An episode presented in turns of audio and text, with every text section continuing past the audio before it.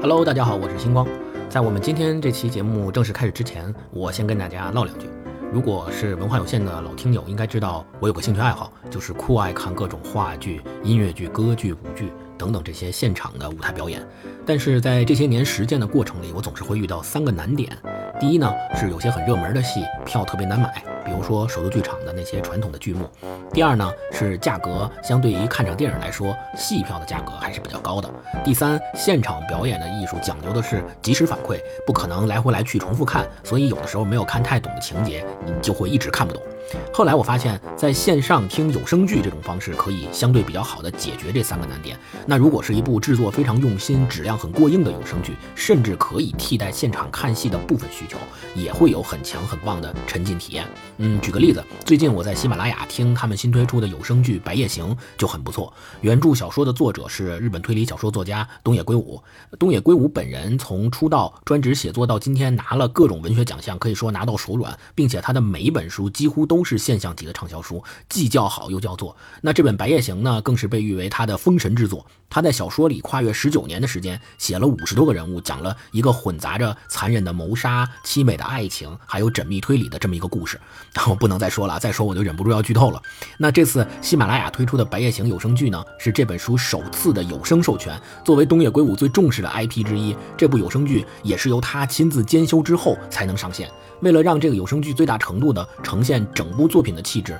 这回的配音阵容也是王炸级别的。比如说，给女主角唐泽雪穗配音的是著名演员韩雪。我顺便说一句啊，今年三月份中文版的《白夜行》音乐剧里饰演唐泽雪穗的就是韩雪，所以她对这个角色的揣摩、理解和演绎都特别的到位。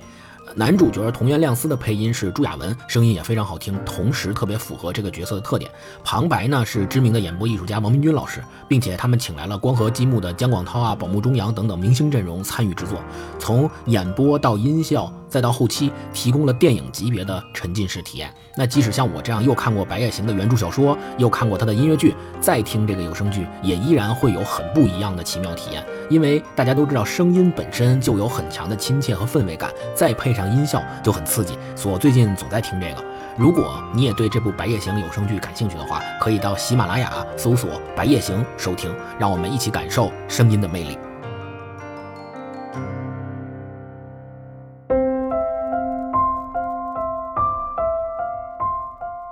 Hello，大家好，欢迎来到新一期的文化有限，我是大一，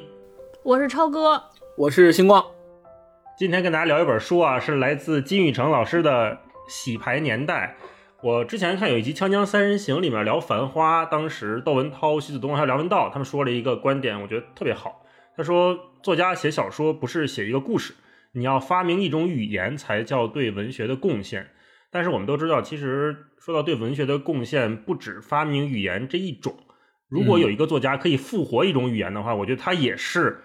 让这个文学多了一层新的生命力。我们也可以说他是为文学做了新的贡献啊。所以，我们今天来聊的这本《洗牌年代》就是这么一种复活了某种语言的书。那作者就是《繁花》的作者，大名鼎鼎的金宇澄先生。那我们就先请超哥给我们介绍一下《洗牌年代》这本书讲了个啥，是个什么样的书。《洗牌年代》是一本散文啊，就就我手里拿的这本，你看装帧很漂亮啊，这是本散文集。看它的介绍说它是。这个《繁花》的素材笔记，对我觉得这个特别准确。这里边大概分上下两部分，每一部分呢，其实就是写了金宇成老师在上海这个城市里边生活的一些所见所闻所感，还有他的一些回忆，写的都非常细致，就是一篇生活日记。这里边，因为我之前读过《繁花》，可以从这本书里边看到好多《繁花》的片段。有一些人物，它涉及到有些人物，还有日常的故事，最后改变了名字，然后铺陈开来，成了《繁花》里边特别重要的一条人物或者一条线索。所以大概就讲了这样一个故事。然后这本书基本上和《繁花》的题材很像，就是风格感觉读起来很像，也有一些地方用了特别明显的上海的方言。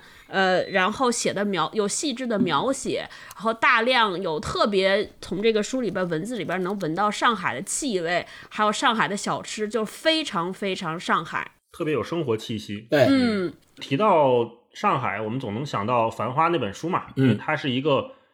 写入历史或者写入文学史的一种书写，没错。一个新的小说。是的，就金宇澄给我的感觉，总是一个活在了上个时代的人。嗯，但是按我们现在对岁数的看法，对年岁的看法，他其实是正当年。嗯而且我们看到他在十三幺在圆桌派里面的各种表现，我们都觉得他是一个活得很通透的一个大叔，可以这么说啊。按我们的年纪应该叫大叔，呃，可能年轻的朋友就就是叫爷爷大伯或者叫爷爷了，爷爷辈儿了啊。那我们他为什么能做到这一切？这些跟他的经历有什么样的关系？嗯我们请星光给我们介绍介绍金宇成老师这个人。好好，呃，金宇成老师这个名字是他的笔名儿，他的真名叫金叔叔，舒服的舒啊，这还是一个挺可爱、挺萌的名字。现在读起来，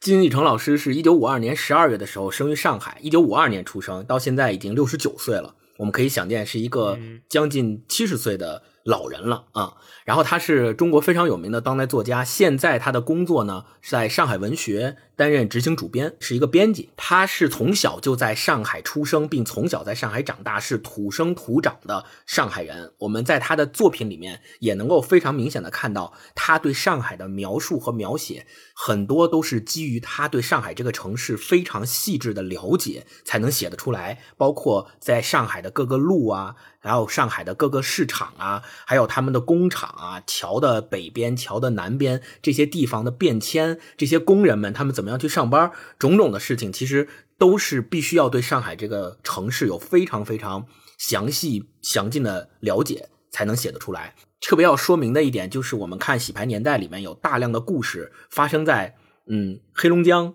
发生在东北这个土地上面，有很多都是在劳改农场做农活时候的一些背景。为什么呢？是因为金宇澄老师在一九六九年的时候，作为知青，他被派到了黑龙江嫩江上山下乡，上山下乡了八年时间。然后那个时候，他就是到一个留守农场，跟那些刑满释放的人员去学习怎么做农活。这个场景也在《洗牌年代》这本书里面的故事有过那个描写，就是这些人刑满释放的这些人教那些知青大学生们怎么样去地里割麦子，教他们怎么做农活啊。这个是金宇澄老师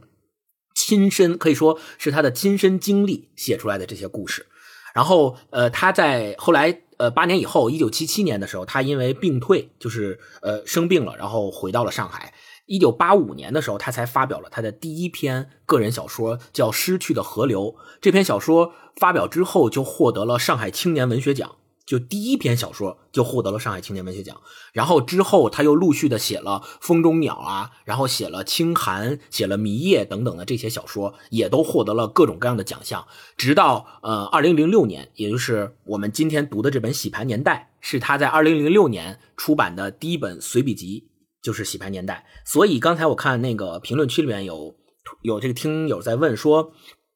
是不是没读过《繁花》可以先读《洗牌年代》？确实是因为从那个出版年份上来讲，它是二零零六年的时候先出版了《洗牌年代》，然后《繁花》是二零一二年的时候才写的。所以从先后顺序上来讲，确实《洗牌年代》里面的故事可以被当做《繁花》故事里面的素材本，这个说法是没有任何问题的。有些人物是重合的，没错，对没错，嗯。然后我们其实特别想了解到的，就是在《洗牌年代》的故事里面，为什么他写了很多的关于黑龙江、关于他上山下乡的那些，现在在我们这个年龄读起来好像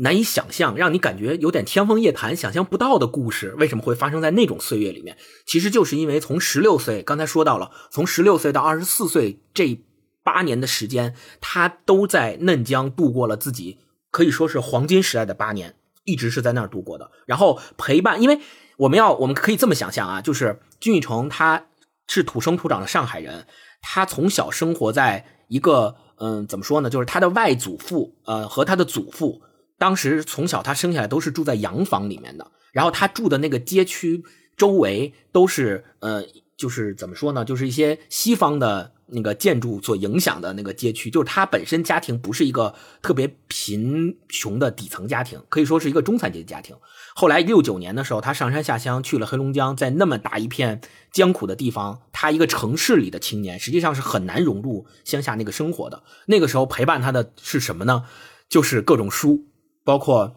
呃，各个名著，所以我觉得上山下乡当知青的这几年，对他后来的写作也是有非常非常大的影响的。如果说他只是在上海本地长期在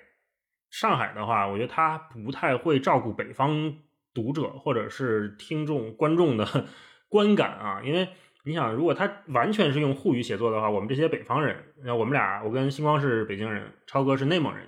是很难对更北很难真正的 get 到他想描绘的那种苏州河畔啊，包括很多用语，我们是。不知道的，嗯，但是我觉得恰恰是因为他在黑龙江，在最北方又待了八年插队，嗯，所以他知道怎么把北方和南方融入在一起。就像那个徐子东老师评价的啊，就说金宇成老师他其实创造了一种新的语言。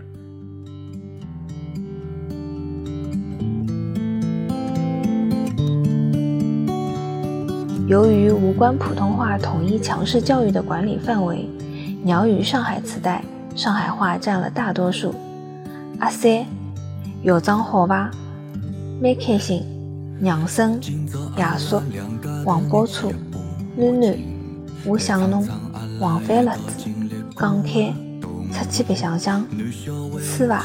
十三点。昂三，侬怪哦。嗲伐？欢喜侬，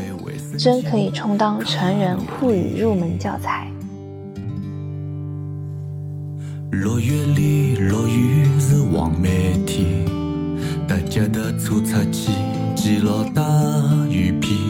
到老虎灶去泡冰水拖着热水瓶，袋袋里扛了两光里一直默默烟。那我们接下来就可以聊聊这本书啊，因为这个书我第一次看的时候是看 Kindle 版，呃，它这里面除了有。金宇澄老师写的文字以外，还有好多小画儿。嗯，那这个小画儿，我第一次看的时候，我以为都是黑白的。后来我在那个纸书翻开之后，我才发现原来它还有它这大部分还都是彩色的。它可以把很多事情，这画了个床啊，还是沙发垫儿，这它是讲当时文革期间啊各种打砸抢，然后抄家这样呢，很多人就会把家里的细软藏在各种地方。嗯，所以有的时候会藏在沙发垫子里面，藏在什么床褥子里面，各种各样的都有。所以这本书里面还有很多，你看图这个就很像很当代艺术。如果用一句话来形容《洗牌年代》这本书，你会怎么说？超哥，等会儿我得拉回一下，我根本无法专心录节目，只想跟大家互动。星光，星光，你注意一下表情管理。刚才有听友说感觉你在瞪大家啊，他说有一个人说感觉星光被瞪，就我现在就。真的，我现在感觉就是像坐在第一排正正走神呢，突然老师说叫站起来，我回答问题，你知道吗？特别 对，正在那写条呢。我读这本书有点像看电影，就我一下子让我想到了王家卫的电影，就当时读《繁花》有这种感觉，就它有气味，然后一切都非常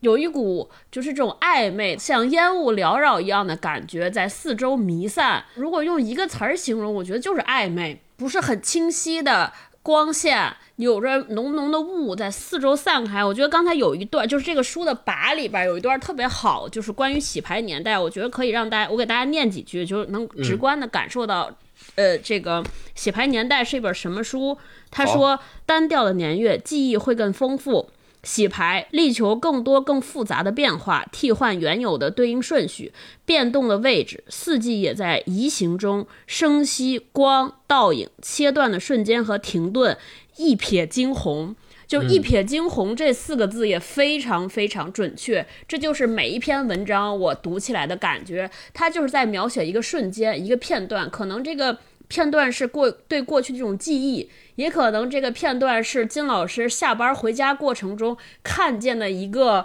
呃小摊儿，或者看见的某个熟悉的人，就是从这一点展开去，然后延伸出了一篇篇非常好看的文字。对，这就是我对这本书的观感。你们俩呢？嗯，我如果要总结一句话，让我看这本书，就是一部典型的上海老克勒写的一本非常有上海风情的海派风情的这么一本书。就让我更加对上海这个城市有了了解，并且对它的历史和对它的变迁有了更多的兴趣。对对，如果让我用一句话形容这就这本书的话，我觉得它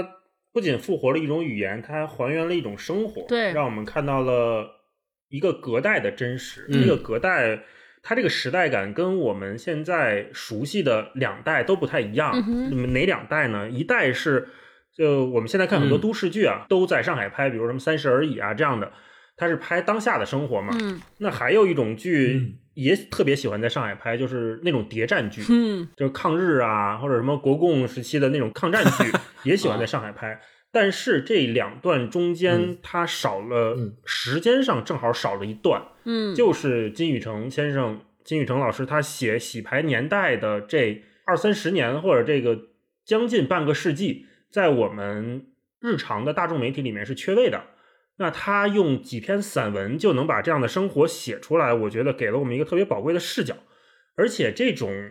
视角它还不是心力的问题，不是说我想写有时候就能写出来，而是说你真的不经历这样的生活，你是写不出来这样的文字的。嗯你是写不出来这种东西的。就有的时候我们看一个没错呃谍战片，我们觉得什么服化道做得特别好啊、或者是我们看一个电视剧，我们给他最高的评价就是特真实。但是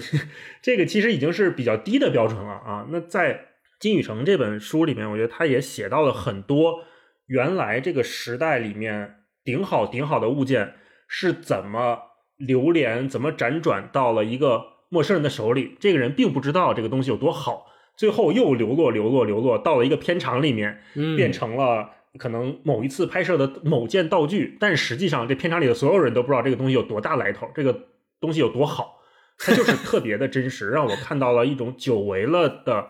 对生活的细致入微的观察。那接下来我们可以进入嗯。作品分享环节啊，嗯。我们每个人来轮流念一念书中的哪一段比较打动你，然后我们也随便聊一聊，说说为什么。嗯。我先跟大家分享一篇来自于这篇叫《锁麟囊》，他这篇文章讲的是一个，嗯，也是上海的，他们这个主人公叫阿强，他住在一个美发店旁边的公寓里，然后他跟这个美发理发店之间。就是经过时代的变迁，理发店也改改换门庭，换了很多人，然后换了很多这个他的邻居也换了，然后在这个过程当中，阿强一直在这个地方住着，一直没有走，所以他相当于见证了这个地方的变迁，以及见证了这个呃他所在的公寓这个位置呃所有人来人往，所有的这个故事发生的这些这些经历是他是见证人，并且他跟这些人之间发生了很多特别有意思的故事，所以他讲的是这个。我读这篇文章，第一感觉有点像，嗯，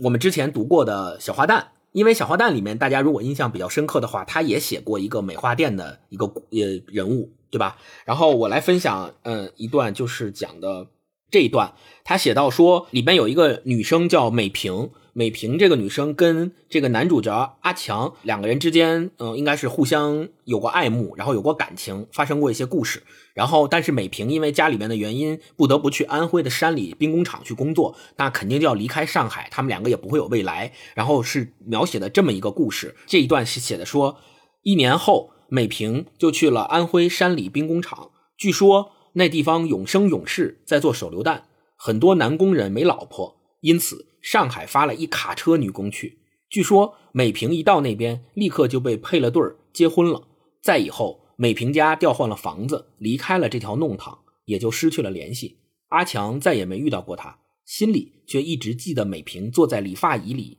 发的愿：假如他以后回到上海，路上碰见阿强，假如他抱着小孩儿，是一定会让小孩儿叫阿强一声爸爸的。对嗯就这一段，我为什么单独挑出来？我觉得写的特别好，是因为整篇这个《锁麟囊》这篇文章讲的，其实就是在历史变迁中每一个个体的小人物是怎么样，嗯，在这种变迁中随波逐流，没有办法去主宰自己的命运的。即使像阿强这样的，他一直住在这个公寓，他身边有这么多人来来回来来往往，呃，去留，在这个过程当中，他也没有办法去改变那些人的命运，也没有办法去改变自己的命运，他只能看着这些人成为他生命中的过客。整篇文章是其实是沉浸在这样一种，嗯。相对来讲比较伤感的气氛当中的，但是我刚才分享的这一段，我认为恰恰是这种伤感气氛里面的一抹温情，就是，嗯，好像你跟这个人只有过一小段的相处的过程，你们两个之间有情愫，但是你们注定没有未来。但是，当你回想起跟他的相处之后，你会想到说，之前我在跟他相处相爱的过程当中，我们曾经发过愿。这个愿望是很美好的，就是以后如果未来我们还能再见，你带着你的孩子，你也愿意让你的孩子叫我一声爸爸。我觉得这个是，嗯，就是给我一种非常温情的感觉。嗯，超哥来一段。我也想分享这篇文章，这是我全书里边特别看的津津有味的一篇。呃就这篇文章，我觉得写写的是啥呢？特别简单，三个字就是婚外情。我觉得他写了，浓缩了整个上海 上海人，就是金宇澄眼中的上海人对于感情，就是那个年代的人对于感情的态度和他们的做法，我觉得非常符合我就是我在王家卫电影中看到的上海。我到读这篇的时候，就时常会想起《花样年华》。我给大家念一段啊，我先念一段阿强前面，就我为什么说暧昧呢？就真的是这个爱情写的真是太好了。他说，如同当年千千万万朴素的爱恋样式，阿强痴迷过邻居的女人或女儿，先是来蒂，而后刘美萍，还有隔壁弄堂的小红，长他四岁的大花瓶林丽丽等等。这些女人堪为无花之果，有看头，有颜色和香气，有情有义。但缺少姻缘，不结仇，却有根蔓，也有日后持续生发的无穷等待与可能。然后给大家念念什么叫无穷等待与可能，然后再讲说，就是阿强，呃，他先是在一个工厂里边，后来他就是一个老光老光棍儿。呃，后来工厂倒闭了，但是他还和工厂的这些女工保持着一种非常无法用言语描述的这个我们当代人的状态无法理解的关系是什么样的关系呢？他是这样说：光阴如梭，阿强老厂的女工同事们早已为人妻母，她们一般是纹眉，盘着干稻草一样发饰，替人们看门、当售货员，或居家打麻将、做饭、跳广场舞。他们都记得阿强，称他“柴庄王老五”，时常单独或结伴登门，或在三层阁做客调笑，也翻他抽屉，观赏春宫挂历，打麻将，开传销会议，练木兰扇，敷贴廉价面膜，试减肥按摩膏，制菜会有。来客遇到有别的女人在，也不会生气吃醋。然后还有这个。不婚男人，即使如何花花草草，在部分已婚妇人眼中，总是处男的美好感觉。阿强很理解这一点，只要他们需要，也必也一一满足。他们都是本分人，生活单调重复，唯有面对阿强，会唤醒他们的早逝的休眠、活跃和心愿。阿强的话是老一套，希望他们对老公或情妇恩爱和睦，这是他作为男人很可贵的一面。从来不诋毁他们各自的配偶、意中人的得失，指望他们善作思考、知己知彼，要有感情，要有吸引力，懂得一嗲遮百丑的硬道理。各种密友咨询会议，气氛融洽，增添了他们感动和信任。某些内人内心孤寂的妇人，把自家陈旧生活重做精心调整，以去与阿强宝贵的会面。在他们看来，每月能和这个单身男人相拥合欢，跳一次早舞场，中午在小饭馆喝一小杯，然后到此休息一趟，就是最理想的人生目标。下午四点敲过钟，他或者他通常就起身告辞，急急。赶回去准备晚饭。我当时读的时候就觉得特别准。我们之前也讲过好多东北文学，我觉得除了在《繁花》之外，我在看到写婚外情最多的故事就是东北文学。之前我们读那个，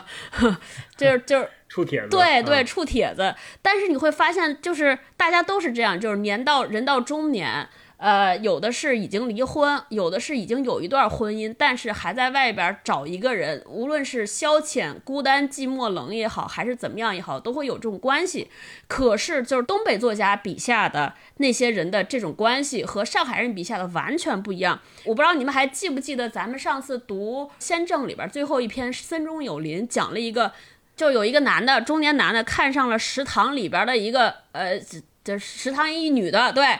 他喜欢对方，然后呢，但是也不想表达，送做了一副鞋垫儿想送给对方，结果呢，发现不合适也没送。就是在北方人的爱情里边，似乎特别看重面子，胸中纵有丘壑，但是呢，不好意思跟别人说。但是上海人笔下的这种婚外情呢，好像大家都想得特别清楚，特别知道我要要什么。从来没有那种说是我是为了面子或者为了怎么样藏住自己的感情，好像大家也没有表达感情的需要，就是点到为止，蜻蜓点水。我觉得这就是好像就是北方人和上海，就是东北人和上海人的当中这种特别大的差异。就是我当时读起来就觉得还挺有味道的。嗯，那我来一段啊。他应该是在写他在东北插队的一段经历。他跟一个叫老杨的一个人在在聊天儿。出发时，老杨说，最多三个月就一定会回来了，一定会尽早回来，把那仿白皮琴做到最后。事情最为繁琐，刷数十遍的重胶漆，打蜡刻，手做琴码，做纸板嵌线，做弦钮，都是老杨想做的。他就这样一直等老杨回来，已托人到哈尔滨买了六根琴弦，但是最后这把白皮提琴风格的白皮吉他还是没能做好，一直白生生挂于土坯墙上。老杨再没有出现，再没有回来，直到最后，白琴被尘灰蒙盖，变成淡黄色、深黄色，挂满了蜘蛛网。老杨再没有消息，不知去了哪里。这支属于老杨的二劳改队伍。从此也再没有在农场的黄沙大道上出现过。就这一段，我觉得他是把一件物品和一个人的命运联系在了一起。之前就这个老杨，他其实懂很多东西，很多东西都能造出来。然后说我要造一个这个白皮琴，老杨的命运他就离开了，消失了，不知道去哪里了。然后这个琴也是在一个。悬挂悬空的状态下，它永远是一个未完成的状态，从白的到淡黄，再到深黄，最后挂满了蜘蛛网，就像一个电影一样，对吧？电影唰一闪，十年过去了，唰又一闪，十年过去了，但是这个人一直没有出现，就典型的就是物是人非四个字。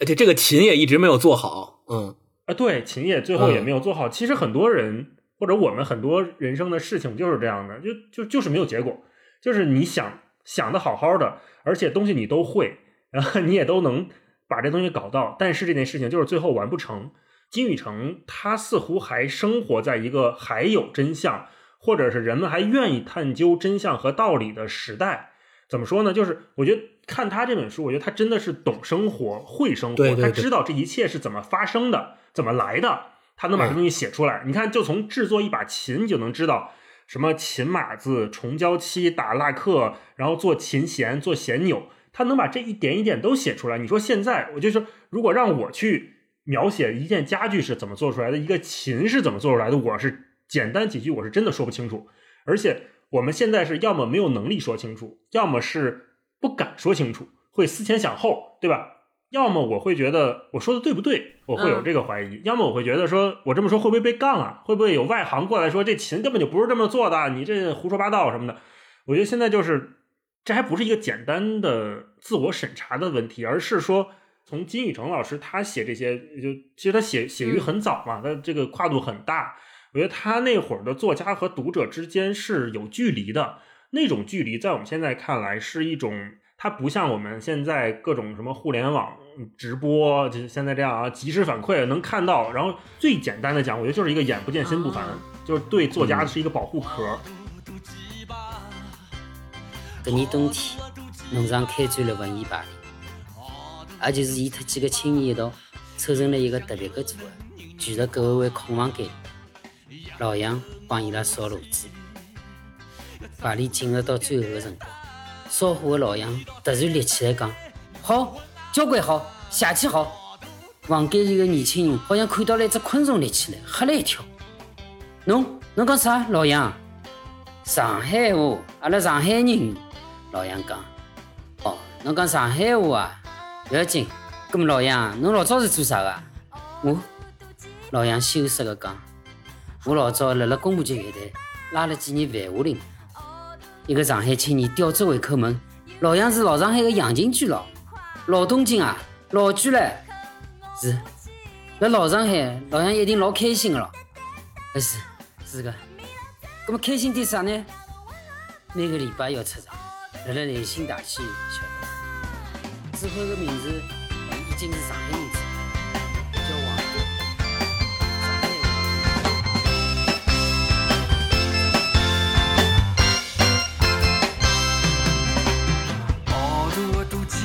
呃，我插一句，刚才大一老师说到金宇成老师，一看就是一个特别懂生活的人。这个其实是他，对，是他所有的朋友里面对他的公认的一个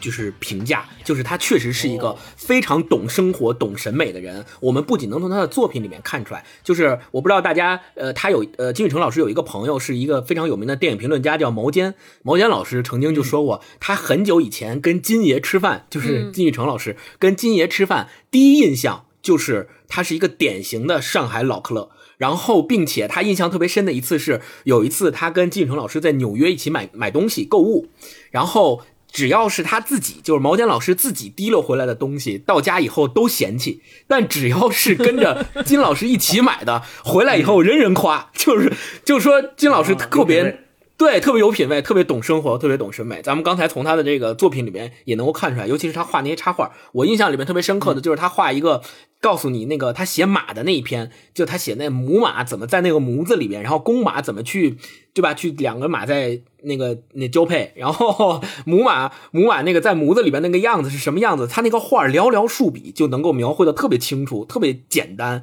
一一眼就知道哦，就是这个样子的，就特别好。然后我下面一面来分享一个，就是呃，有一篇叫《上海人困觉》。啊，就是在刚才大一老师分享那个做琴那一篇的后面这一篇，嗯，开头他讲的特别有意思，因为刚才超哥也讲到东北文学嘛，然后金老师在这篇文章里面也写到了东北的一个方言，他是这么写的，他说东北野生一种四句子小调，意境生动，一荤三素，比如说四大香、开江鱼、下蛋鸡、回笼觉、二房妻，另记得一首四大类。卖大炕，和大泥，扛大木头，拖大坯。这段为什么单挑出来？就是我想说的，他在这呃上海人困觉这一篇里面，先讲到了东北野生的这个方言的说法，然后从他这本这本《洗牌年代》里面，我们也可以看到有很多关于沪语和上海方言的说法，它这里面都有非常详细的描写。然后刚才咱们前面也讲到了，他非常有名的《繁花》，《繁花》就是用沪语来写作的，但是有很多人评价就是。一个普通话完全不懂上海话的人去读《繁花》，你可以用普通话来读他的这本《繁花》，没有不会影响任何你的理解。但是呢，如果你是一个上海人，或者你是一个懂上海话的，你用上海话来读《繁花》这本书，也不会造成你的理解上的困难，并且你会有更好的感觉。所以这种写作方法就让我觉得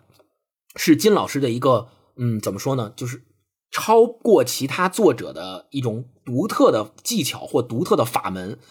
他可以用上海话把他的小说表现的那么的好，同时又不影响不会上海话、不理解上海话的普通的读者来理解他的小说的内容。我觉得这个是一个非常非常棒的技巧，也就只有金老师能够写得出来。超哥来一段，我来一段啊。我来一段，我就是经常读这本书的时候，就刚才说，呃，就总觉得金老金成老师是吃过见过，里边有好多美食，好多地方，包括有些特别讲究的，比如说他写表、写住所、写琴，各种都写。我被一段打动，是在写一个服装，写上海人的服装。这篇文章的题目叫《穿过西窗的南风》，大概讲的故事就是金宇成老师上山下乡的途中，呃，从上海。在返回东北的路上，遇见了一个同是来自上海要去东北的女青年，在船上遇见了。他是怎么发现对方是上海人上海人的呢？没期间没说过任何一句话，只是通过这个女生的衣着穿着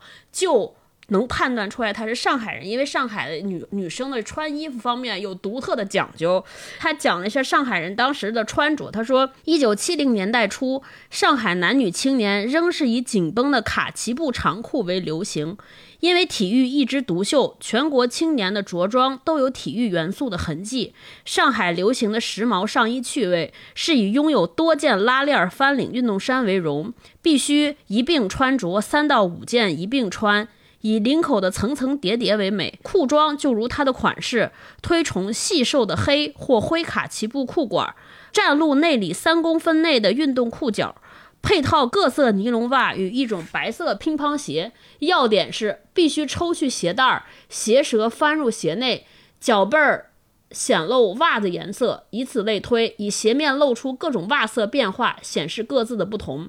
这类服饰特点被大量上海青年带到了北方，即遭受当地老老小小一致抵制。被称作上海小阿飞、鸡腿裤、小白鞋，是上海人最不大方的一种证明。其实当时所谓洋气的哈尔滨男女，仍盛行可怕的肥大军裤和军用麂皮鞋。北方青年的时髦细部是，这种皮鞋必须系有回力篮球鞋白鞋带儿，原因不外就是裤管肥大，冬天可罩棉裤，夏季可以单穿。白鞋带儿暗示了与富有的联系。要知道，当年拥有一双上海回力牌篮球鞋是相当奢侈的挥霍，买一副鞋带儿则容易得多。嗯，就我当时看这段的时候，我说这个潮流啊，它真是在轮回。这个上海七零年代的穿着不是我们当下最流行的风潮吗？就这种拉链儿、运动衫儿一一并穿三到五件儿，然后领子叠在一块儿。我心想，这不就是叠穿吗？就是脑补一下是什么样子呢？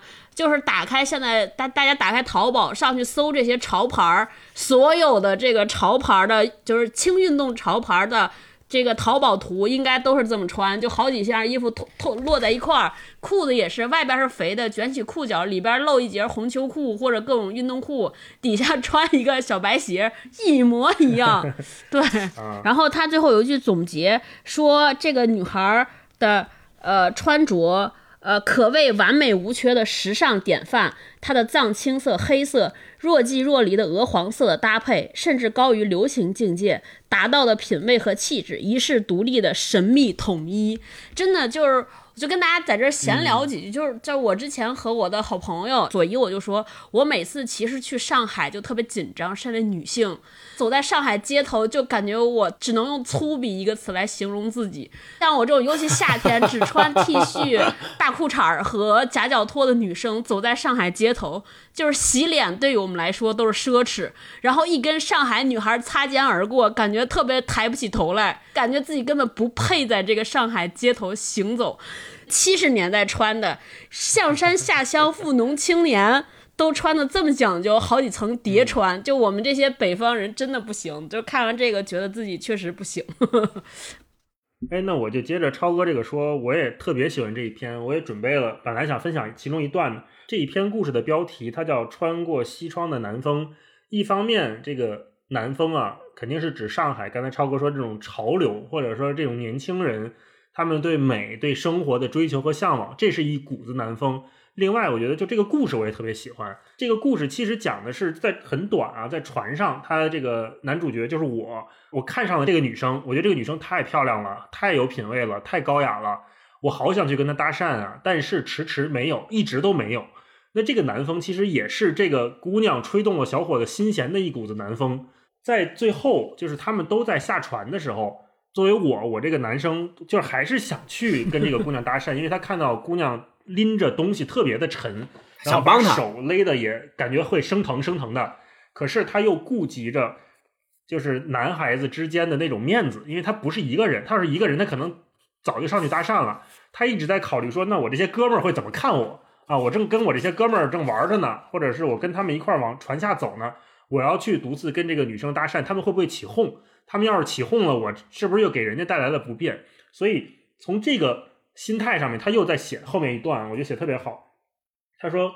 走走停停，我们的手掌都被行李勒得发疼。”他也放慢了速度，每走十几步站住了休息。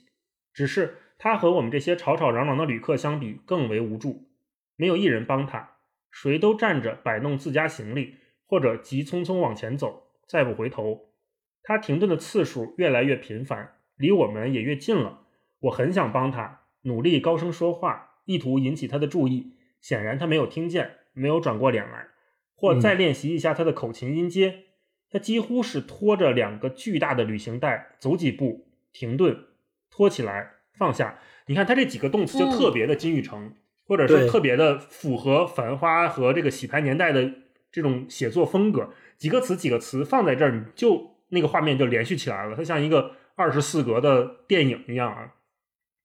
我加快脚步靠近他，幻想接近他，也许有帮助的勇气。但这种追赶方式无法不顾及身边同伴的位置。我也知道，他们一旦发现这种企图之后，其反应的激烈程度。我带领这些人忽快忽慢地往前走，走到和他相隔二十米的距离，发现他在发怔，然后他转身，脚下是他的旅行袋和棉衣。此刻。他打开了两个旅行袋的拉链，用力将它们翻倒过来，然后他看到了旅行袋里的东西就掉出来了。旅行袋里装满了白花花的年糕片，满满两大袋儿的年糕片被他倾倒在码头上。他没有听到任何声音，船在鸣号，码头的吊车在装卸货物，旅客匆匆顺着码头疾行，只有他站着如水流中的石头。你看，嗯又是一个非常有电影画面的感觉，就是其他的人都是在快速的过，只有他一个人站在这里，其他人肯定都是虚的，像一个印象派的画儿一样啊，在这过过来过去的。也许我注定只能在二十米外看着他做了这件异乎寻常的事儿，怔了怔，把棉衣和空旅行袋塞入另一个袋子里，拎着它，背上背包，疾步消失在人流中。在我的眼中，他永远消失了。接下来，他就要回答疑问了，就是他倒出来的这两袋儿白花花的年糕片儿到底有多重要？经过这两大堆年糕片，听见一个北方人的疑问，显然都不知道这坚硬的白色片状为何物。我再清楚不过，这是上海一户人家规定的购买量和多家亲戚支持的总和。家人将年糕切成薄片儿，摊在竹匾里晾干，把心思转移在白色的年糕上，最后一直送他到上海公平路码头，送他上船，叮嘱下船时一定请人帮忙。他太娇小了，家长相信会有人在旅途上照顾他的，但是没有。这是我至今回想时仍觉得苦恼的。哦，看到这一篇文章的时候，我其实心里想到了好多好多事情。你想，就这个女孩，我们可以想象，她首先家里能买这么多年糕片，家境应该是不错的。因为在那个六七十年代的时候，我们都知道就是凭票供应嘛，你不是有钱你就能买到这些吃的，而是说每家都有定量的粮票。那这个粮票一家人，你看是一年的口粮啊，然后还有亲戚的接济的来的量，给他带了这么一大兜子的年糕片儿。你想，这个年糕片儿如果是在金宇澄老师插队的北方，在黑龙江，在东北那么寒冷的地方，这些甜食得有多么的受欢迎？嗯，这个洗牌年代里面也也讲了好多，就是他们为了食物去争取，或者是为了一点点改善生活去努力的样子。但是你看这一大袋子年糕片儿，它是一个非常非常宝贵的一笔子财富啊，对不对？嗯，然后这个女孩儿拎着它，好容易上了船，这个有人送，但是在船上她可能抹不开面子，她可能有离开家的苦恼，甚至他可能就是一个娇生惯养的嗯千金，他从小没有受过这样的苦，他没有需要他开口去求人帮忙，他可能这一切都没有经历过。但是他马上就要面对的就是突如其来的时代的洪流，就像那个那些人在他面前过一样，把他淹没掉。这时候他根本不知道怎么办。他在船上唯一能做的就是吹吹口琴，吹吹那些个简单的音阶，吹的也没有特别好。他甚至都不知道这一兜子年糕片儿对于他的未来来说有多么的重要，或者对于其他人来说这些东西有多宝贵。更关键的是，他还不是说倒了一兜子钱在地上，大家都能看懂。说这个倒了一兜子年糕片儿到这儿，很多北，方人不知道你这是不会做，这也挺挺奇妙的，对吧？只有这个，对，只有这个金宇澄，他是作为一个上海人，我见过这东西。那会儿南北差异真的太大了，都不是说我们今天所有的东西在哪儿都能买到，真的你没见过，你都不知道是什么东西，你还以为是一个装修材料呢，有可能。没错，只有金宇没错澄才知道哦，到底有多值钱。看到这一个故事的时候，我觉得哦，写的真好，就是能感觉到人在时代里面的那种无能为力也好，那种不知所措也好，呃，非常的饱满。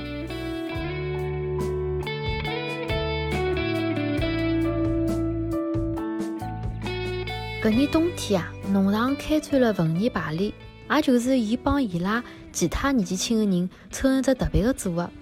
聚辣盖国民委员会空房间。老杨呢帮伊拉烧炉子。搿样子夜到头，温暖又闹忙，西洋乐器，包括手风琴、中国笛子、月琴、高胡、二胡混辣一道，排出几亿 N 倍的红旗颂。感言呢，切切草草的。扑面而来，老杨佝偻身体立辣旁边加煤烧水。人家闲人呢也过来看闹忙，吃了点茶，嗑了点瓜子以后就跑脱了，留下来伊拉搿排练。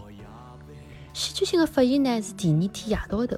排练到最后辰光了，少妇老杨突然之间直起腰来讲：“好，交关好，邪气好。”交关、邪气是上海话非常的意思。交关年纪轻的人看到一只昆虫立起来一样的，老惊讶的。侬搞啥物事？老杨，侬讲啊！上海话，老杨讲。我上海人，老杨讲。哦，搿侬就讲上海话好了，勿要紧个，讲好了。侬老早做啥物事？讲上海话伐？我老杨有点勿大好意思讲。我老早辣盖狼公坡爵乐团拉了几年饭后铃，温暖寒冷的夜到头，竟然有搿样子的梦像做梦一样。有一个上海小青在伊拉侬的两岸，侪种满了落花，铺上了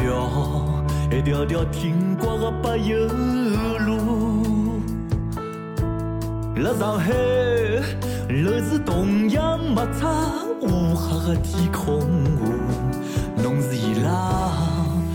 炒了最热的一方。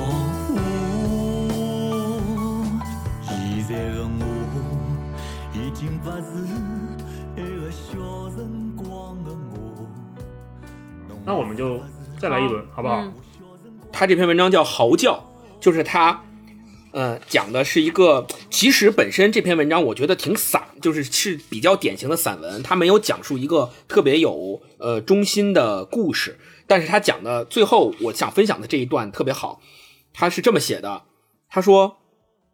一位长辈患了老年痴呆，已不认识所有家人了，两个月前还摔坏了胯骨，一直躺在医院。经常去看他，谁也认不出来了，没有表情，只是前几天尝到了小排黄鳝汤。据说他眉毛一扬，显然知道滋味很好，这反应说明他的病还不重。书上说，如果病人忘记如何吃鱼、如何吃螃蟹的程序是一个阶段，最后会忘记如何咀嚼、如何吞咽，那才是彻底的遗忘。想到了一部日本电影，记不得片名，一位热爱牌剧的老教授，喜爱一种习惯。每临湖畔夕照，就吟呕经典，对准落日高声朗诵。之后，他得了老年痴呆，最后糊涂到吃屎的地步。但电影结尾有一个细节：孙子领他走到湖畔的老地方欣赏落日。当他看到久违的平静湖水，一轮即将沦落的夕阳，他忽然如一头困兽、一只受伤老狼那样断断续续、语焉不详的大肆嚎叫起来。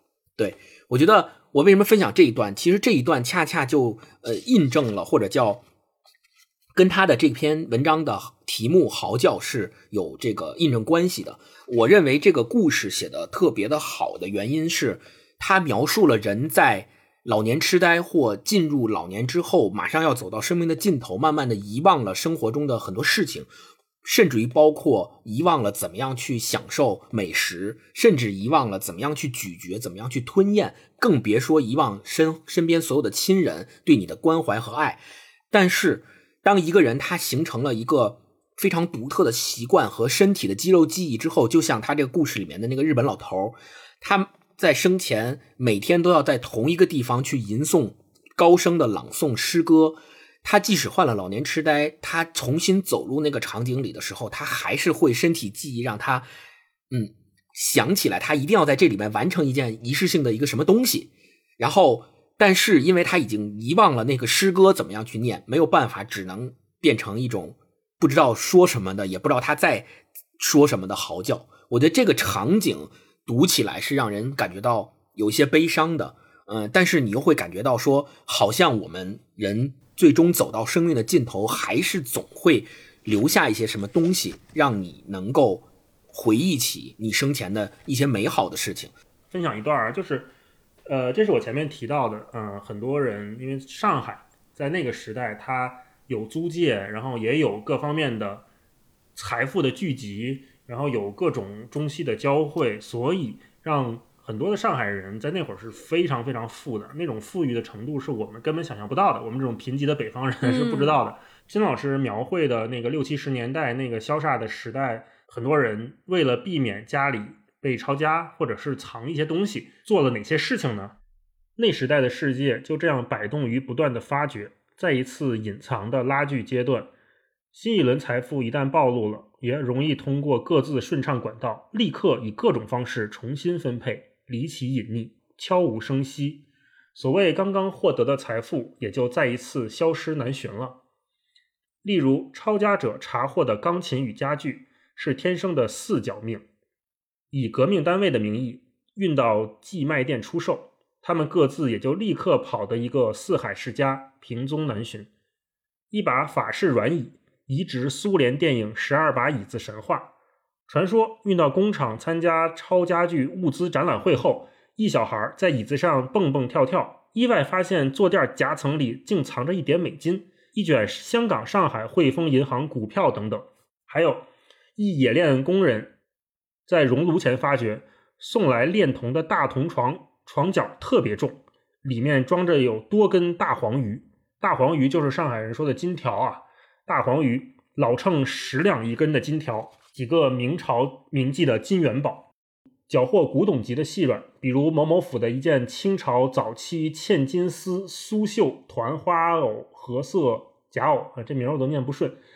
一片二品补子，一袭镶嵌灰鼠皮官服，十多年后竟然辗转到了某某剧团或某某电影厂道具间。我就看到这些的时候，就会真的非常替这样的东西心疼。我之前也在咱们节目里面说过，我特别喜欢《午夜槐花香》嘛，那个电视剧，其实就是看那些古董，它这些东西本身就是一个集成了中国最好的工艺、最好的工匠做出来的艺术的精品，但是它因为时代的各种原因，它最后变成了一个仓库里面落灰的戏服。来，超哥。哦，好，哎，我看这本书跟你们俩看的都不一样，就是这我看这本书跟看《繁花》一样，就是本着看八卦的心态来看的，所以我标注的都是各种八卦。刚才讲了情妇的，就是有妇之夫、有夫之妇和单身男性的故事，我带给大家念一段这个就是职业情妇的故事。这个职业情妇名字叫简，一个女性。这篇文章叫《上海水晶鞋》。嗯，说一开篇写。小家碧玉的简一直自以为清清雅脱俗，无论姿色、品味、时尚观，与这座城市一直是相配的。尤其是购物阅人，简极少会走眼。男朋友宝龙也是一位有悟性、才华之人，背得出几百只名名牌，也只有宝龙可以看清楚。简不是一般意义的出门，他的。咖啡色手袋值几万几千港元，手表是水货江诗丹顿。然后后边再写简和她男朋友的关系，她说处了数相处了数年，简和宝龙已心知肚明，晓得双方最终不会有婚姻有结果，确实也禀赋相投。以后一个阶段，简为宝龙介绍了几位几位背景优渥的女友，宝龙也带了一些境外客户跟简吃饭派对。这座城市要引为同道，结婚证是最大的障碍之一。这是宝龙的原话。然后中间就讲了说，这个宝龙给简引荐，就是宝龙给他的女朋友简，呃，这个跟他结婚无望的女朋友简引荐了一位富商，是香港富商。然后这个简就成了香港富商的情妇。这个情夫叫方哥，是一个香港富商。他们俩和待了四十六天。然后呢，说以后也就是简跟方哥四十六天蜜月期了，直到方哥接电话回港结束。离沪之前，方太由香港来过上海一趟。简虽然检查了两遍卧房、浴室上上下下，消除自家所有痕迹，方太还是感觉到了异常。方哥从不请女佣，但隔壁橱里却有一块烫衣板。衣衣橱里也看不到一件皱巴巴外套，简的认真习惯让方哥露出了破绽，然后分手，然后他们俩就分手了。分手之后说，简半夜醒来还会感觉到方哥轻微的鼾声，实际只是南京西路通宵公车引擎依稀的震动。再以后什么也听不到了。简心里明白，人跟香水是一样的，即便收进水晶樽的保加利亚玫瑰精，最终也会挥发殆尽。人一直是想满足于现在，就像蜡黄的江水经过黄浦江这样，不会有一刻停留。简第一次想到嫁人，是这一天黎明时分想定了的。她坐起身，对镜子褪去方哥买的软绸英式睡裙，踏到地板上去，看看自己两只赤脚、光滑的肩膀。一道晨曦正好从城市屋脊上显现出来。嗯，我不知道你们俩读这本书的时候有没有感觉，我一直感觉到有一种清冷。这本书里边，包括《繁花》里边，所有人和人的关系之间，就是有分寸，就是你感觉到好像人和人之间没什么感情，就是那种点到为止，没有那么特别浓烈的、特别如胶似漆的那种。黏腻的感觉，对，好像人和人之间总隔着点什么。就包括这本书里也是，这里边描写，就我刚我刚分享这个文章，这个简其实我读起来就是有一种特别希望通过一个。嫁给一个人，然后改变自己的身份和命运，但同时她也是在这个过程中有挑剔的，因为这个故事里边最后讲说有一个欧洲人过来就想找一个上海女子，但是但是他觉得这个欧洲男的比较粗鄙，然后自己也习惯不了，就没有选择这个人。最后，但其实这个人是一个北欧特别特别有钱的人。可是，即便他发现自己看走了眼，错失了一个机会，可是简似乎也没有什么遗憾。也没有什么特别大的伤心，反正我觉得所有这些这本书里边涉及到的人，都是那种不会把喜怒哀乐表露在脸上，无论有多大的事儿，即便是遇到文革抄家那样的事情，那么大的事情，好像大家也是该吃吃，该喝喝，该过自己的生活。后来我看那个十三幺的时候，我看十三幺许知远老师采访这个金宇成先生，金宇成先生就是他所谓的就是写写作官，他就觉得说所谓的市民阶层就是过好自己的日子，愿遇到多大的事儿，好像也是以自己的方式、以自己的态度、以自己的坚持在过自己的生活。我觉得就是他的这种这种态度，在整个他的写写作中。嗯，写的非常淋漓尽致，这好像对我来说也是一个启发。怎么说呢？我觉得就是以前我也老聊，我觉得就就是人的坚持和或者说人的这种顽强和坚定，就是体现在这些方面。他不是说就时代来了或者坏事来了，我要去反抗。而反倒是说，我不紧不慢的过自己的日子，还像以前那样按部就班，我不不轻易随这个时代的洪流而变化。我觉得这也是一种坚强，这也是一种坚韧嗯，所以我特别喜欢他笔下的这些人物。嗯。上海的风，西又东。一个闷热的夜到，辣爷娘屋里向吃饭，打好八曲麻将阿强出门登末班车。车站上只有一个妇人，酒灯拔起来车子，阿强看一个妇人，伊也看看阿强，看到对方是伊熟知的记者跟姐姐，阿强沉默了一些，搭讪道：“介许多物事拎到啥地方去？”对方勿讲闲话，门子再三，伊低头等了等，轻声道：“是衣裳，去汏衣裳。”伊脚下头有两只鼓鼓的塑料麻袋，阿强低声讲：“到我屋里向去汏，我有洗衣机、独用水表，有龙头，我一个人过日子。”妇人看看伊，低头勿讲啥。后来车子来了，两人前后上车，车厢哐当哐当摇晃。妇人拎了两只袋袋，勿跟阿强讲闲话，但是等阿强下了车。伊却也跟了下来。阿强辣前头走，伊辣后头跟。阿强想帮伊拎一只袋袋，伊低了头，勿松手，勿讲闲话。阿强只好走，让伊跟了该。伊再次听到声音，天已经蒙蒙亮了，声音静了下来，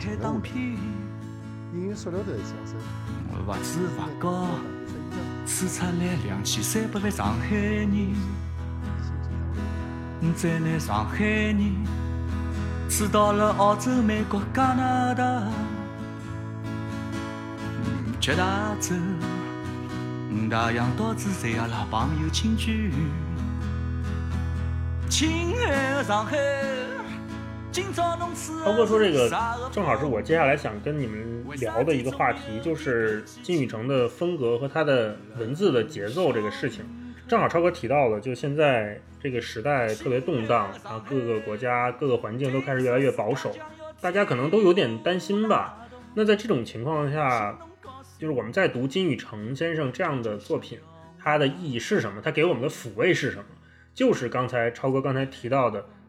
即使时代再动荡，我们也能看到认真生活的人，我们也能像他们一样认真的去过好我们每天的生活。对，这个就也跟金宇澄先生他的写作风格有很大的关系。因为说个题外话，就是金宇澄先生他、他也有写作的风格的他的喜好，他非常喜欢的一个派别叫做鸳鸯蝴蝶派。那听这个名字，大家就知道，就即便你不了解，你也知道这鸳鸯蝴蝶派这个大概那个劲儿啊，其实就是才子佳人啦，什么武侠啦、城市传奇啦，然后社会猎奇的小市民趣味啦这样的作品，这样的风格，就是我们非常熟悉的鲁迅先生是非常看不上的。就是我们能想到鲁迅先生是那种就是安能摧眉什么折腰事权贵是这样的，他是那种战斗檄文的状态，但是。金宇澄他笔下的人，他写的东西是什么什么梦，什么什么魂，什么什么影，什么什么泪，什么什么痕，类似于这样的东西。这种鸳鸯蝴蝶派，就在我们现在看来，它其实不是矫情。你真正发现，他是把生活最真实的细节写了出来。我还记得金宇澄他在一个节目里面举过一个例子，他就说，那个鸳鸯蝴蝶派有一种说法，就是说这个人的眼睛好看有多好看，叫做明眸善睐。嗯，明是光明的明，眸就是眼眸的眸，善是呃那个善恶的善，赖就是青睐的赖。他说明眸善睐，他会写这样的风格的语言，就是现在我们读都读不顺，就是说都说不顺，写出来也不符合我们现在阅读的风格和节奏。他的原话是说，这种文字看上去就好看。他说：“死亡的文字都比那些翻译的腔调好看。对比的是，我们现在都会觉得很精致的翻译了。我们之前看的汉译名著经典系列那些，我们都觉得翻译的非常非常好了。但是，就是他还是在追求更精雕细琢、经过选择的文字。没错，没错，是我们现在所处的这个新媒体时代、这种战斗檄文的时代里面非常缺乏和难见的东西了。”嗯，说到刚才超哥说到金宇澄特别喜欢在他的作品里面描写一些咱们现在看起来像是八卦的内容。金先生他自己有一个说法，他其实认为八卦这件事情恰恰描写的是细节，他认为细节是细微的时代史。他特别不认同现在所谓的一些什么叫宏大叙事的那种写作方法，他也不会在他的写作里面去专门去写那些宏大叙事。他所记录的生活和人都是刚刚超哥所分享的那些，我们现在看似好像是家长里短，是谁又爱上谁，谁又不爱谁，谁又跟谁分手了，这些八卦，甚至还有点政治不正确的那种。所以金先生恰恰觉得，他说为什么他认为。这些所谓的叫小的细节或八卦，恰恰是能够记录这个时代的。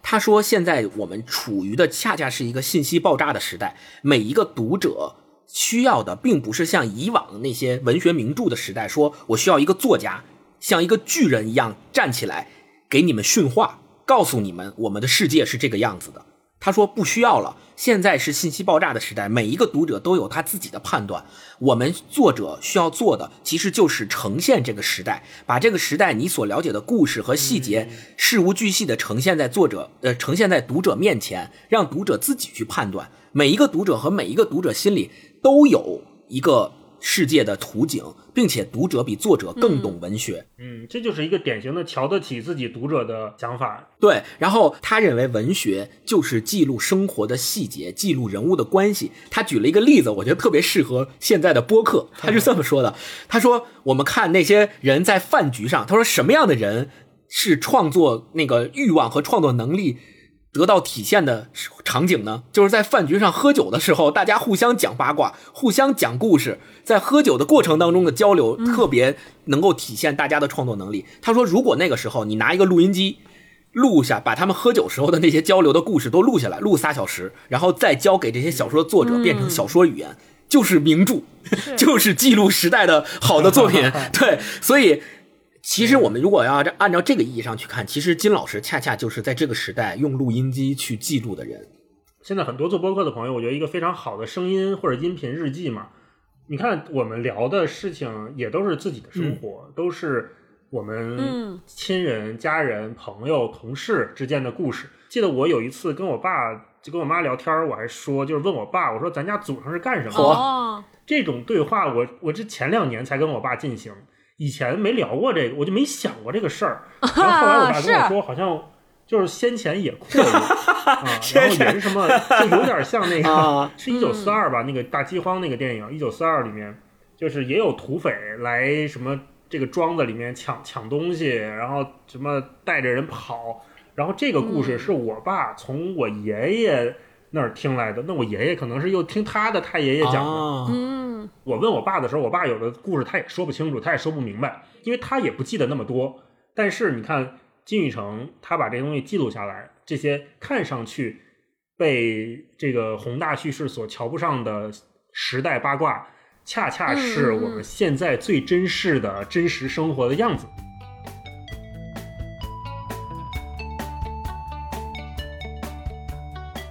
上海无数工厂配有存放超家物资仓库，存放资本家喜女家园。某纺织厂两位看管值班男女，据说对库内一张红木图上海默不已。某夜，双双上了床，双双把捉于搿张繁复刻工的大型长榻中。公示：老早没见识，没困过搿种三面镶镜子、房间一样的大床。现在啥形式啊？工人当家作主的形式。我可以享福，可以享受，两个人肯定要困到里向了，是不啦？公鸡休息勿可以啊？那根本没乱搞，要我只工作，勿休息，还笑我？来啥王法？现在啥事？我劳动阶级革命男女勿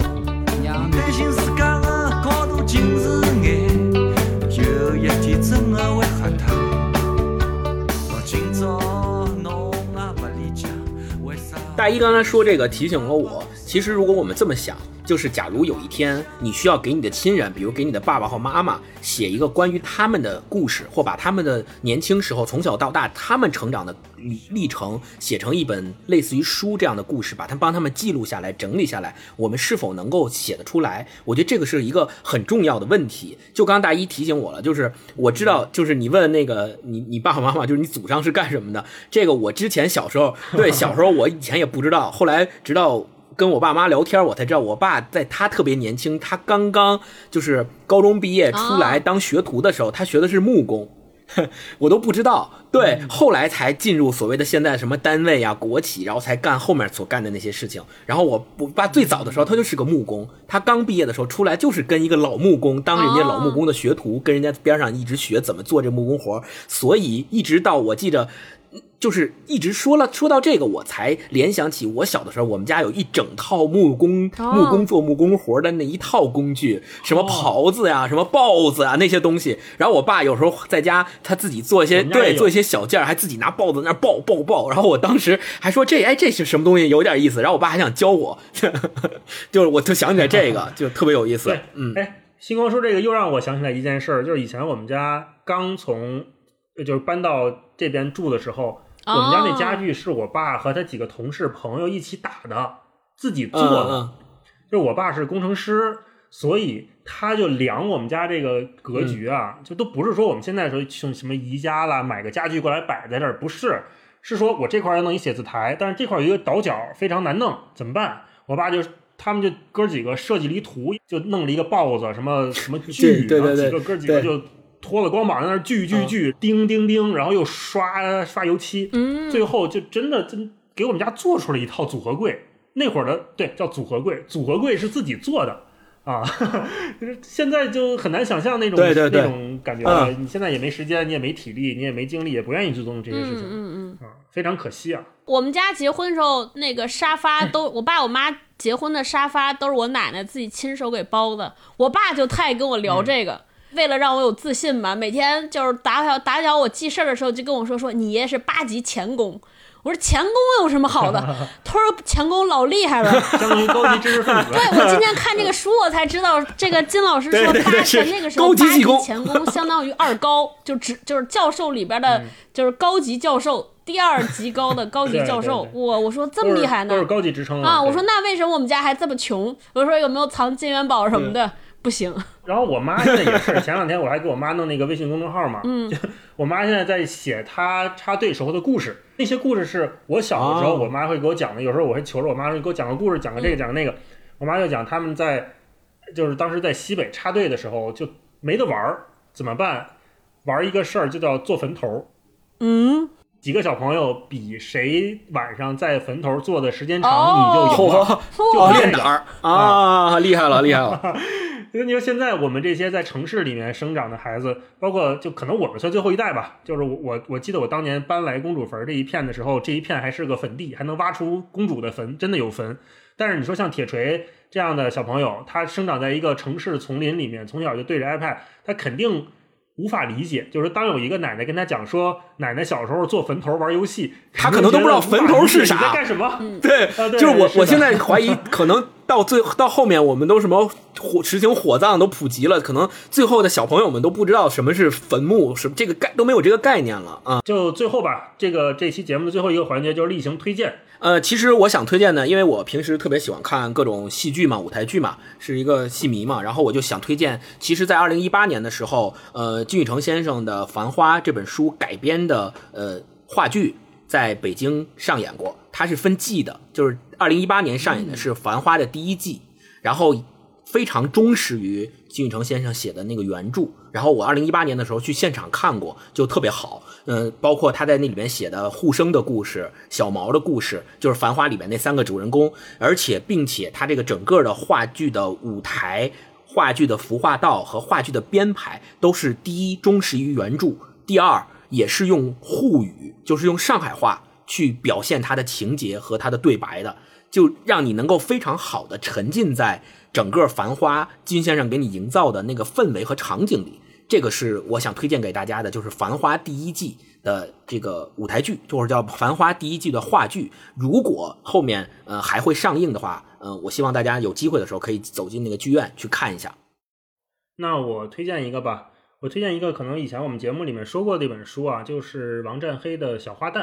王占黑也是这两年兴起来的一个非常优秀的年轻作家，他写《小花旦》、写《空想炮》也是基于上海这座城市来写的。那因为王占黑非常年轻，我觉得跟金宇澄老师应该是差个两代吧，这是这样的一个年龄差，所以你能看到在这两个人，尤其是对比着看的时候，你能发现这两个人他们描写上海有一些共通的地方，比如说有一些语言上的运用，它是类似的，它是有传承的；有一些是对这座城市，比如巷弄的描写是类似的，是相同的，是没有变的。当然，还有很大的变化，就是这两个人在写不同的时代。嗯，呃，我给大家推荐一个电影吧，其实也不是推荐这电影，其实评分豆瓣上也没有那么高啊。就是当时我看这本小说的时候，特别是呃本能的想到，尤其刚才我跟星光分享那段叫什么锁锁锁什么记，就那篇文章里边，时常会想到这个电影叫《座头》，锁麟囊，就是嗯，对对对，锁麟囊。座头就是这是一个特老的电影，我忘了是零四年还是零五年的，就是有关之琳，还有霍建华，还有吴镇宇。这个故事情节挺简单的，就是关之琳饰演的是当年的一个，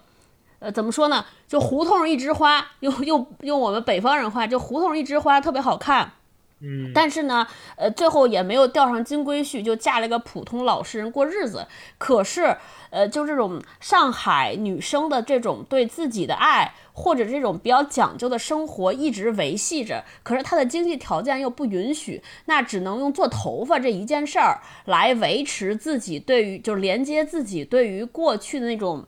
就是这个一枝花的这种生活，来来连接这种新和旧的生活，然后在这个洗做头发的过程中，就与就和这个发廊小哥产生了一个一段比较暧昧的情愫。我觉得他整个电影的气氛和调调和讲那个故事，能在洗牌年代和繁花里边看到好多影子。我觉得就是非常上海，非常有特色。大家其实可以从那个电影里边，倒不是那电影真的还挺不是很好，挺一般。尤其霍建华就也没什么表情，跟现在小流量没什么区别。但是我觉得那种感觉，那种调调，其实如果很多北方朋友可能刚拿拿到手读这个。读《繁花》或者读《洗牌年代》的时候找不着感觉，可能觉得会是细碎或者啰嗦，可以去看一下那个电影，理解一下那种呃，就是那种细致、讲究、注重细节的生活，然后把那个感觉抓住，再带着那种感觉来读这本小说或者这篇散文，这本散文会有会对大家有帮助，我就推荐这个吧。好嗯嗯，哎，那这期节目最后呢，也跟大家汇报一个小消息啊，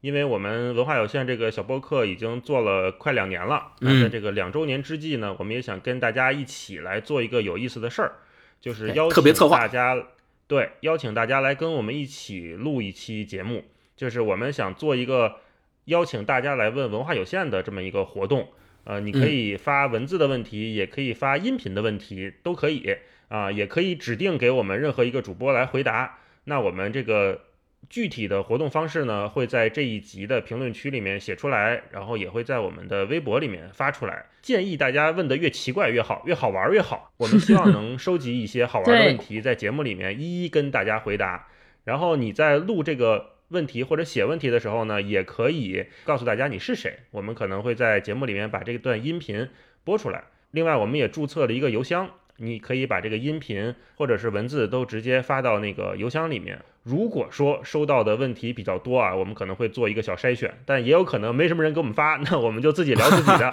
对，然后关于这个邮箱具体的地址呢，我们也会刚才大一说了，我们也会在这期的评论区以及微博，还有包括我们小宇宙主页上面，现在出了一个新的功能，就是可以发一个公告。那么我们会在这个公告里面也会详细的写这个邮箱的地址，大家可以去看一下。其实邮箱地址很简单啊，就是文化有限的首字母